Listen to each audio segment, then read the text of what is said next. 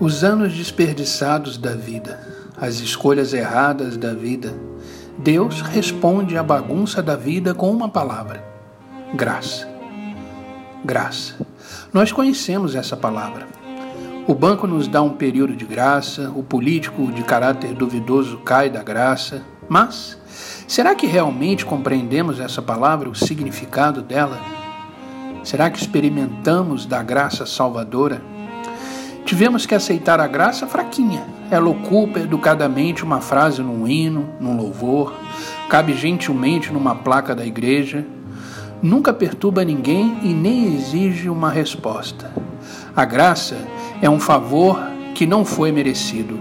A graça é algo bom que é dado, não porque a pessoa que recebe merece, mas porque a pessoa que dá é generosa.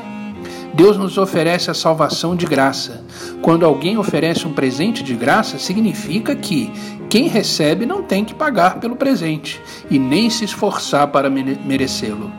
Graça é um ato de um amor incondicional, não depende da pessoa que recebe. A graça revela o bom caráter de quem dá, não de quem recebe. Você foi mudado pela graça, moldado pela graça, fortalecido pela graça? Amassado pela graça. A graça de Deus consegue nos penetrar. Ela é também feroz. A graça lhe persegue, de inseguro para seguro em Deus, de temendo morrer para pronto para voar. A graça é a palavra que nos chama a mudar e em seguida nos dar a força de conseguir. Pense nisso. Que Deus te abençoe hoje e sempre.